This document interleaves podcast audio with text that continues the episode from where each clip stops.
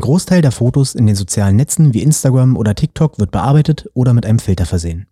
Die verbreiteten Fotos suggerieren dann häufig die perfekte Social-Media-Optik, die jedoch mit der Realität nichts zu tun hat. Die Folge daraus ist ein verzerrtes Bild mit unrealistischen Körperidealen, die gerade bei Kindern und Jugendlichen einen enormen Körperdruck und eine verschobene Selbstwahrnehmung erzeugen.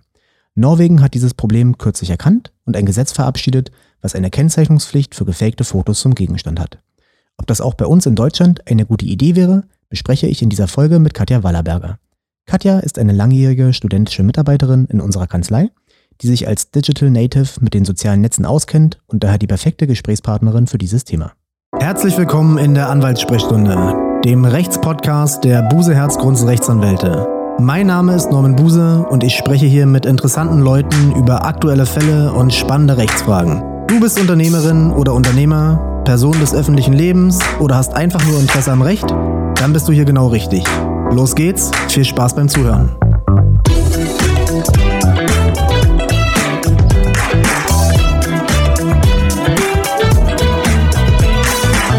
Hi Katja. Hi Norman. So, wir haben heute ein interessantes Thema, ja, ähm, was einen immer wieder über den Weg kreuzt und äh, läuft. Denn wenn man sich auf Instagram und Co. umschaut, hat man das Gefühl, dass fast nur noch perfekte Menschen, hübsche Menschen ohne jeden Makel existieren. Viele Prominente und Influencer nutzen Bearbeitungs-Apps oder Filter, die die Problemzonen, häufig der Frauen, wegretuschieren. Ja. Dabei entstehen manchmal auch sehr lustige Fails, wenn hatte ich gerade neulich gesehen, ein Türrahmen oder die Gardine im Hintergrund auf einmal gebogen war. Ja, ähm, genau, weil die Taille schmaler gemacht wurde oder die Oberweite vergrößert wurde. Das geht dann oft viral und führt zu relativ peinlichen Momenten für die Betroffenen.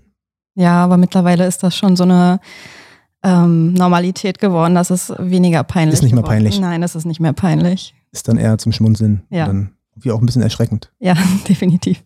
Lug und Betrug ist in der normalen Gesellschaft angekommen. Super. Das Land Norwegen hat ähm, kürzlich entschieden, dass für Bearbeitungen, die auf Fotos gemacht werden, also wenn man sich optimiert, tuned, hübscher macht, ähm, zukünftig eine Markierungspflicht gegeben ist.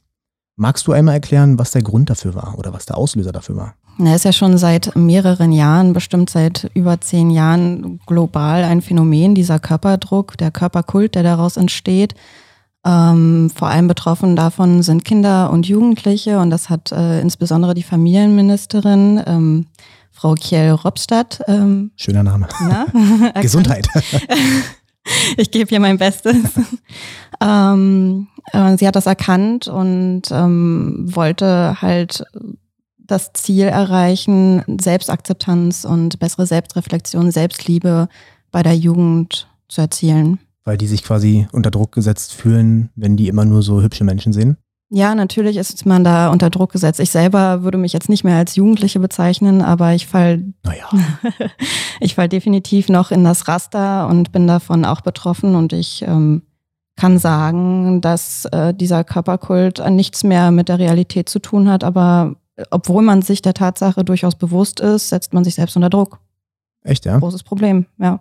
Betrifft das dann vor allen Dingen Frauen oder auch junge Männer? Was würdest du sagen?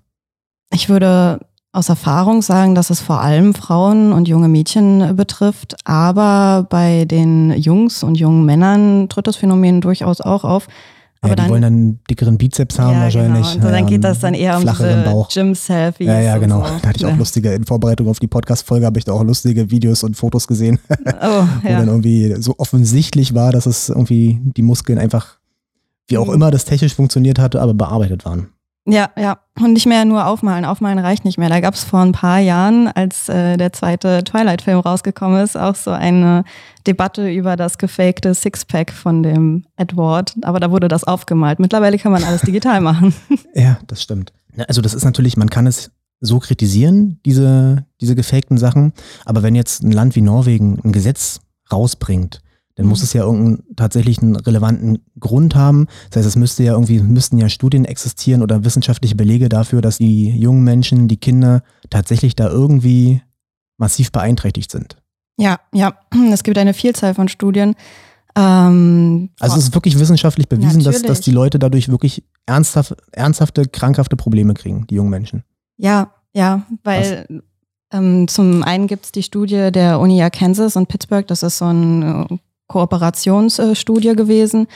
Und die hat festgestellt, also die haben so ungefähr 1000 Probanden genommen und haben festgestellt, dass bei nahezu allen Probanden im Laufe von sechs Monaten Depressionen entstanden sind, die vorher überhaupt gar nicht da waren. Da waren vorher keine Symptome, das waren glückliche junge Menschen. Und wie haben die das dann, wie haben die das quasi dann gemacht? Die haben im Prinzip dann die eingeteilt in welche, die kein Social Media konsumieren mit vielen schönen Fotos und welche, die ähm, Social Media nutzen und dann haben die quasi in dem Versuch gesehen, dass die eine Mhm. Gruppe, die sich die Bilder angeguckt hat, krankhafte Symptome entwickelt hat und dann, wie du gerade sagtest, Depressionen entwickelt hat.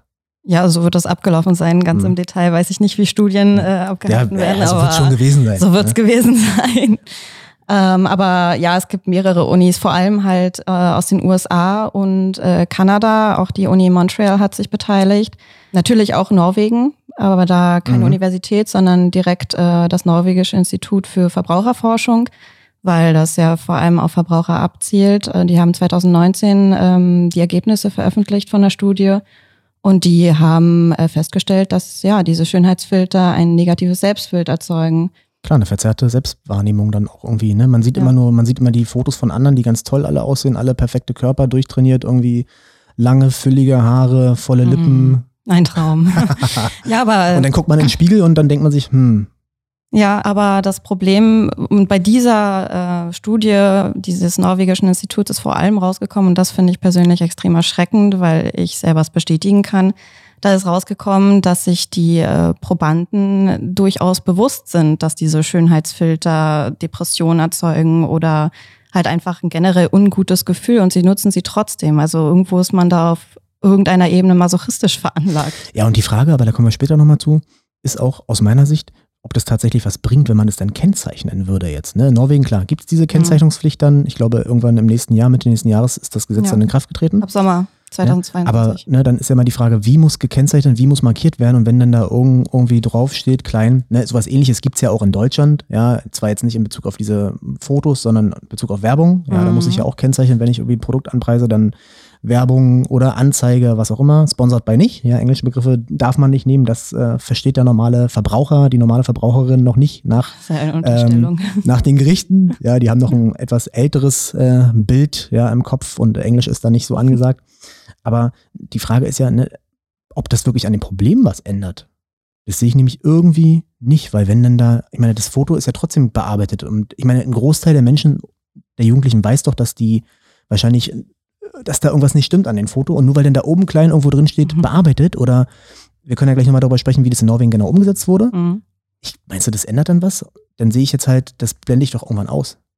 Ja, man muss einfach ein Bewusstsein dafür schaffen und irgendwo muss man anfangen. Man weiß Mhm. ja nicht, wo man anfangen soll und das ist der nicht der einfachste Schritt, würde ich sagen, aber der mutigste Schritt. Erstmal. Mhm. Dann lass uns nochmal auf Norwegen zurückkommen, die es ja, wie gesagt, jetzt schon verabschiedet haben, das Gesetz. Mhm. Was muss denn da aktuell oder was soll denn da alles gekennzeichnet werden müssen? Man kann ja erstmal mit den Negativbeispielen anfangen. Es bezieht sich auf jeden Fall nicht auf Bilder, die nur mit einem Farbfilter zum Beispiel versehen werden oder wo der Kontrast verändert wird, Lichtverhältnisse im Allgemeinen, Schwarz-Weiß-Bearbeitungen sind auch noch möglich. Ähm, es soll sich wirklich um den Körper, Body Image, es soll sich um das Gesicht drehen.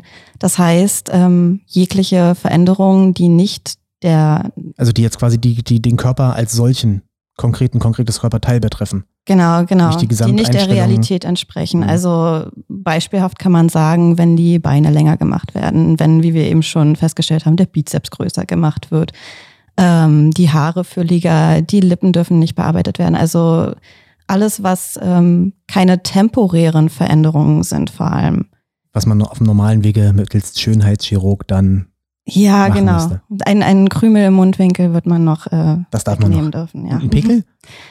Ich glaube, da wird schon schwierig. Pickel und Zellulite sind auch ein großes Aufschreithema in den sozialen Medien. Und wenn man gerade, Gut, Pickel gerade auch bei Jugendlichen dann natürlich, ja, ne? genau, und wenn man gerade da jetzt sagen würde, okay, da machen wir jetzt keine Kennzeichnungspflicht, dann wäre es schon wieder am Thema vorbei. Also Zellulite habe ich noch nie gesehen in den sozialen Netzwerken. Nein? Nee. Doch. Doch diese ganzen Vorher-Nachher-Fotos, die alle nur gefaked sind. Ja. Absolut. Da Aber ich meine ja auf normalen Fotos, ne? Also Auf das spricht ja dafür, Fotos. aber gut, andererseits würde man so ein Foto ja auch nicht posten. ja, man genau. sagen. Man kann ja, man steht einem ja immer noch frei auszuwählen, welches Foto man postet. Da hast du recht. Du, dann sag mal, wie muss denn gekennzeichnet werden, laut norwegischem Gesetz?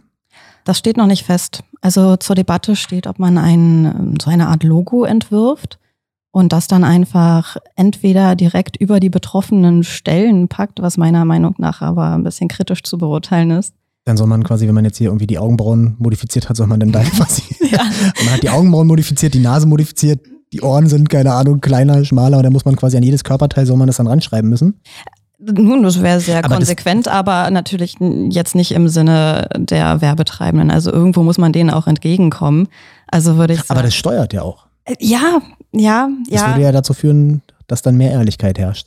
Definitiv, aber ich glaube, zur Debatte steht eher das Logo irgendwie rechts unten in der Ecke oder so zu platzieren.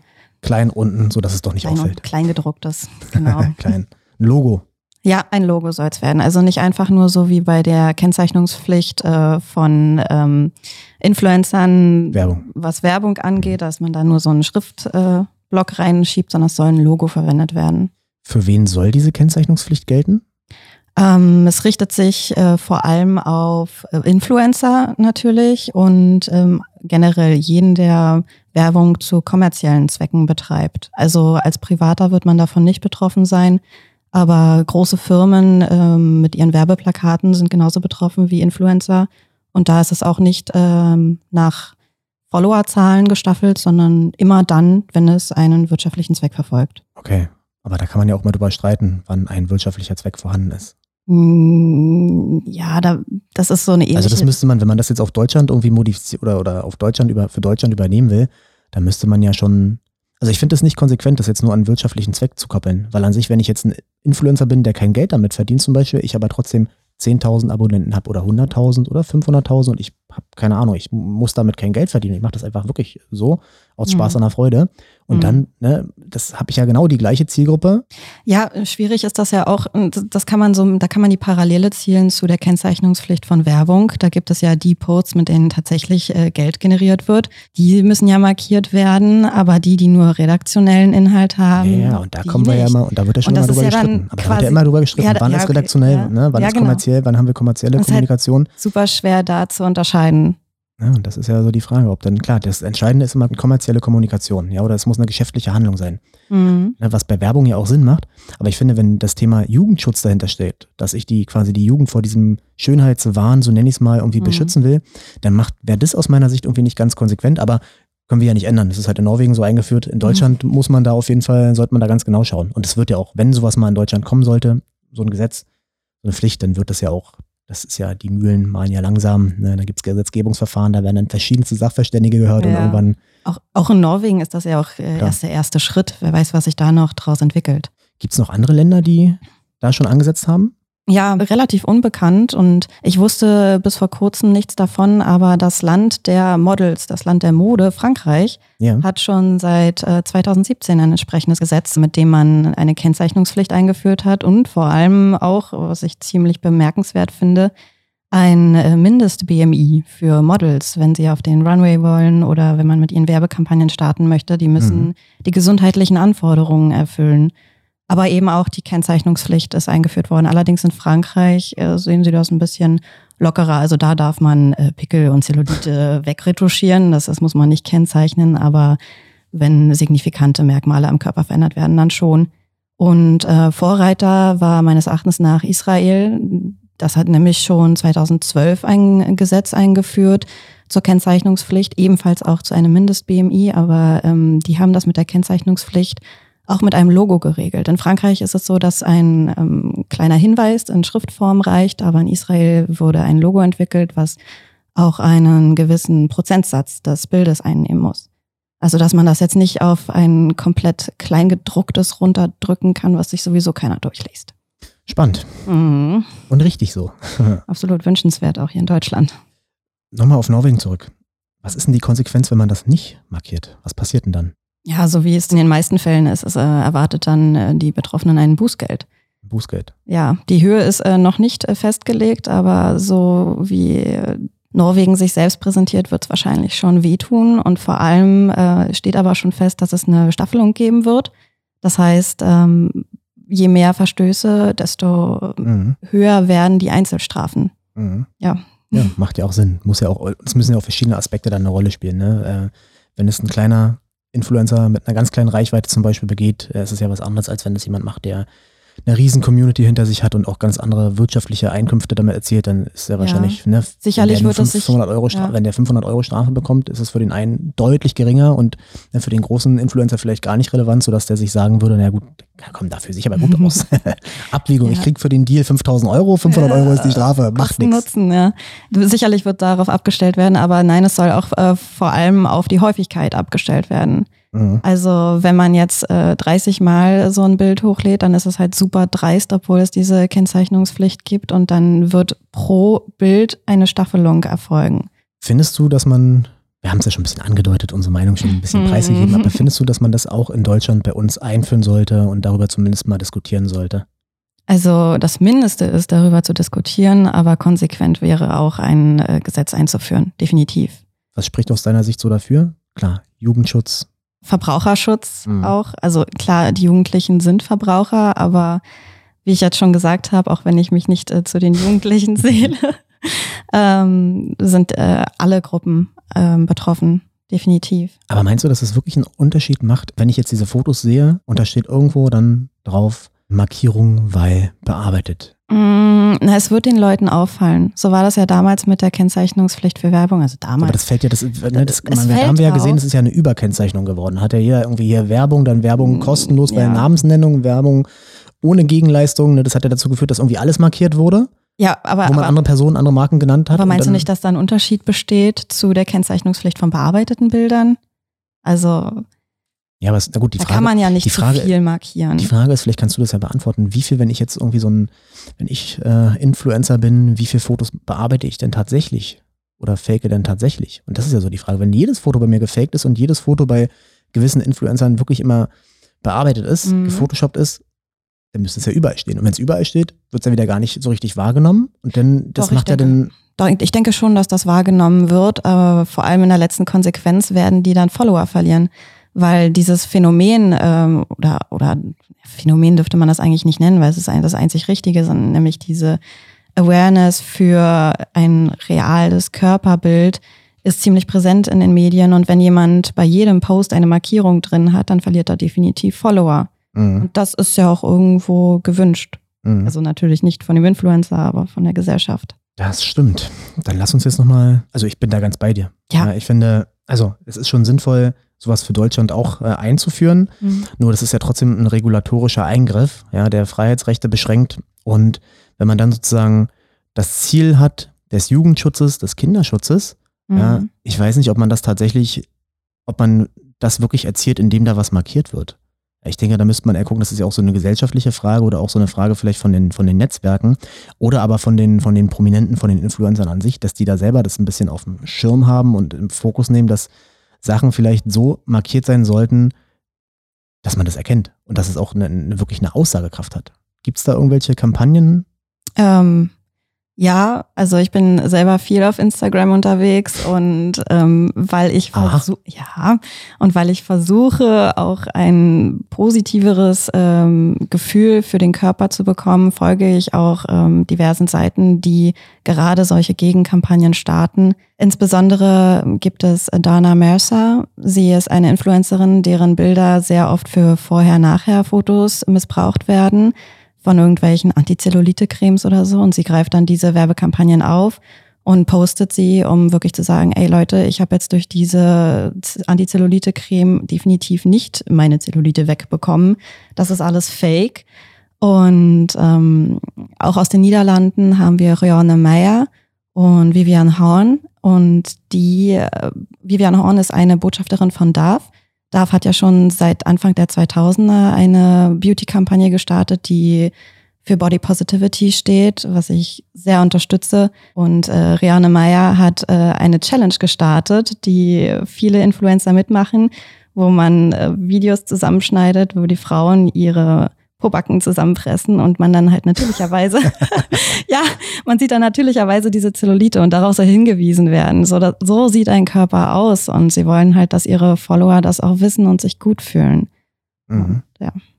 Weißt du, ob die Netze auch irgendwas, die sozialen Netzwerke irgendwas machen? Also wenn man ne, Instagram, wenn da jetzt so ein Filter benutzt ist, dann steht das ja irgendwie, das erkennt man ja. Ne? Da steht ja, ja dann der Filter von irgendwie der Name von dem Filter dann. Das äh, sieht man in den Stories. Also wenn man Genau. Stories hochlädt, äh, dann sieht man das. Man kann das umgehen, ähm, was ich äh, selber sehr schwierig finde. Und äh, wenn ich ganz ehrlich bin, habe ich das selber auch schon getan. Wie bitte?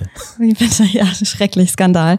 Ähm, man kann einfach das äh, Video zum Beispiel runterladen in seine eigene Bilddatei vom Handy, also in den Bilderordner und es duplizieren. Ein Und bisschen dann, gibt, und dann kommt dieser, dieser Filter. Genau, und irgendwie erkennt dann Instagram nicht mehr, welcher Filter darüber liegt. Oder man kann eine bestimmte App benutzen, mit der man vielleicht die Geschwindigkeit verändert. Das reicht die kleinste Veränderung. Dann soll man es, und dann muss man es einfach nochmal hochladen und dann erkennt das Instagram nicht mehr. Und das machen aber wirklich auch Das- Leute. Machen Leute, ja. Manche Leute Man, machen man, das. wir sagen keine Namen. ähm, ja, äh, und äh, sehr spannend, und das habe ich selber auch festgestellt, wenn man in privaten DMs, also in den privaten Nachrichten, etwas verschickt als also ein Bild oder ein Video und darüber einen Filter packt, dann kann es passieren, dass ähm, wenn der Empfänger im Ausland ist, in bestimmten Ausland, also Österreich auf jeden Fall nicht, aber anderes, dann äh, wird das demjenigen entweder nicht angezeigt oder das äh, Bild kommt gar nicht erst an. Es kann nicht verschickt werden. Und da hat Instagram selber so eine Policy eingeführt. Krass. Ja, das ist Ja. ja gut. Dann wird da ja zumindest schon mal ein bisschen Verantwortung wahrgenommen von den sozialen Netzwerken. Gut, dann lass uns zum Schluss nochmal darüber sprechen, wie man das dann tatsächlich jetzt umsetzen könnte hier in Deutschland. Ja, Mhm. Also im Prinzip, wir haben ja Jugendschutzgesetze, wir haben ein Jugendschutzgesetz und ähm, da wäre es ja dann so, dass man dort entsprechende Regeln aufnehmen könnte, ja, ein Gesetzgebungsverfahren initiiert, wo dann ne, zum Ergebnis äh, ein, eine bestimmte Norm drin steht, wo dann genau aufgelistet ist, ne, wann, wann äh, oder für wen ist es tatsächlich anwendbar, ne, ähm, wie muss gekennzeichnet werden, was sind die, ne, welche ähm, Bearbeitungsmaßnahmen müssen gekennzeichnet werden und so könnte man es ja tatsächlich dann als ins Jugendschutzgesetz zum Beispiel integrieren. Man könnte ein eigenes Gesetz schaffen. Und dann gibt es ja immer noch, ne, wenn das dann tatsächlich so ist, muss man sich immer fragen, was sind die Konsequenzen, wenn dagegen verstoßen wird. Da gibt es dann ja auch zwei Optionen. Option A, Bußgeld, ne, Ordnungswidrigkeit eingeführt wird, dass wenn keine Kennzeichnung erfolgt, dass dann ein Bußgeldverfahren eingeleitet wird und ähm, das dann vollstreckt werden kann, sodass man dann Strafe zahlen muss dafür. Oder aber es gibt ja immer noch die Möglichkeit, wir haben in Deutschland ein Wettbewerbsgesetz, ja, wo auch Schutzgesetze dann zur Anwendung gelangen können und dann können sich dagegen Verbraucherschutzverbände, Wettbewerbsverbände oder auch äh, Konkurrenten dann die anderen Influencerinnen und Influencer dagegen wehren. Das wären im Prinzip die Möglichkeiten. Ja, wobei ich äh, bei dem Bußgeld, äh, da bin ich auf jeden Fall voll bei dir. Allerdings äh, finde ich das Bußgeld, wie du schon gesagt hast, das wird weniger abschrecken. Wenn man jetzt ein Influencer ist, der mehrere tausend Follower hat, dann äh, wird Aber er das, kommt, aber das ist ja mal eine Frage der Höhe. Ja, es ist eine Frage der Höhe, aber vielleicht sollte man dann zuerst äh, Bußgelder ähm, einführen, aber wenn eine Influencer das wirklich zu Mhm. oft wiederholt, dann muss man irgendeine Grenze einführen, dann finde ich, sollte man Ja, oder die Netze müssen ihn sperren. Das wäre doch. Genau, dann sollte, ja, dann sollte man äh, diesen Account einfach sperren, wenn auch nur zeitweise. Tagesbann und dann ja? ein Permaban. ja, ist die Frage, ob das dann nicht zu sehr in die Rechte des Influencers eingreift, aber meiner Meinung nach wäre das Ja, wünschenswert. da können wir dann drüber streiten. Ne? Ja. Wenn es soweit ist. Mhm. Also das wäre im Prinzip, ne, das wären die Sachen, die man wahrscheinlich dann überlegen könnte, wie man das hier nach Deutschland transferiert. Ja, Ergebnis ist es so, aus meiner Sicht ist es eine sinnvolle Maßnahme, die die ja in Norwegen gemacht haben. Ja, und ich finde, es ist begrüßenswert, wenn wir in Deutschland darüber auch diskutieren, das Problem erkennen. Und dann kann man ja immer noch gucken, ob man das tatsächlich dann als Eingriffsmaßnahme des Staates zur Regulierung dieses Problems irgendwie in Gesetze gießt. Ja, aber die Frage ist, in welche Gesetze oder in welche Rechte das jetzt wirklich grundlegend eingreift. Also ich würde sagen, ja, das äh, greift so schon so ins allgemeine Persönlichkeitsrecht Absolut. ein von den Influencern. Ähm, aber das äh, kann gerade bei Personen, die in der Öffentlichkeit stehen, ja gut eingeschränkt werden. Absolut. Also, Ja. ja. Ja, und die, ich meine, die haben ja auch eine Verantwortung. Ne, Ja. Man darf auch in ihr Recht eingreifen, in ihre Meinungsfreiheit, in ihre allgemeine Handlungsfreiheit. Gerade ne, berühmte In ihre Personen. Berufsfreiheit, wenn sie es beruflich machen, Ja. wenn, die, wenn die eine Vorbildfunktion haben. Auf jeden Fall. Da finde ich, äh, kleine Anekdote am Rande, finde ich auch äh, sehr interessant, dass Kate Winslet, die amerikanische Schauspielerin, ähm, jetzt vertraglich festgelegt hat, und da gibt es wirklich hohe Vertragsstrafen, dass äh, von ihr keine Bilder bearbeitet werden dürfen. Das ist äh, nämlich ein Phänomen, was ich selber auch beobachtet habe äh, auf Instagram, Social Media generell, dass äh, Bilder, ältere Bilder, teilweise aus den 90ern oder so, von prominenten Personen wie Kate Winslet oder Angelina Jolie etc. genommen werden und da werden Filter rübergelegt oder manuell Anpassungen äh, vorgenommen, die den heutigen Beauty-Standards entsprechen. Sprich, es werden Cat Eyes gezaubert, volle Lippen, ein spitzes Kinn oder so und dagegen will Kate Winslet vorgehen und das äh, finde ich wirklich bemerkenswert. Ja, aber da sind wir dann ja auch dann gleich schon wieder im Persönlichkeitsrecht tief drin. Ne? Ja. Das ist, das, das ist ein Eingriff ins Persönlichkeitsrecht, der in den meisten Fällen wahrscheinlich sogar rechtswidrig sein dürfte. Und dann, ja, das ist begrüßenswert und richtig, dass sich dann eine Kate Winslet dagegen wehrt. Mhm. Ich unterstütze das. Gut, liebe Katja, dann würde ich sagen, wir sind durch mit dem Thema. Vielen Okay. Dank, dass du bei uns warst. Sehr gerne, hat mich gefreut. Na dann, ciao. Ciao. Vielen Dank fürs Zuhören. Ich hoffe, euch hat dieser Podcast der Buse Herzgrunds Rechtsanwälte gefallen und ihr konntet etwas für euch persönlich oder für euer Unternehmen mitnehmen. Diesen Podcast kann man über Apple Podcast, Spotify und viele andere Plattformen abonnieren, sodass ihr immer auf dem Laufenden bleibt, wenn es eine neue Folge gibt. Solltet ihr Beratungen oder Vertretungen im Urheber- und Medienrecht, im Markenrecht, im Wettbewerbsrecht, im IT-Recht, im Verwaltungsrecht oder im Strafrecht benötigen, steht euch unser Anwaltsteam bundesweit jederzeit gern zur Seite. Bis zur nächsten Folge, euer Norman Buse.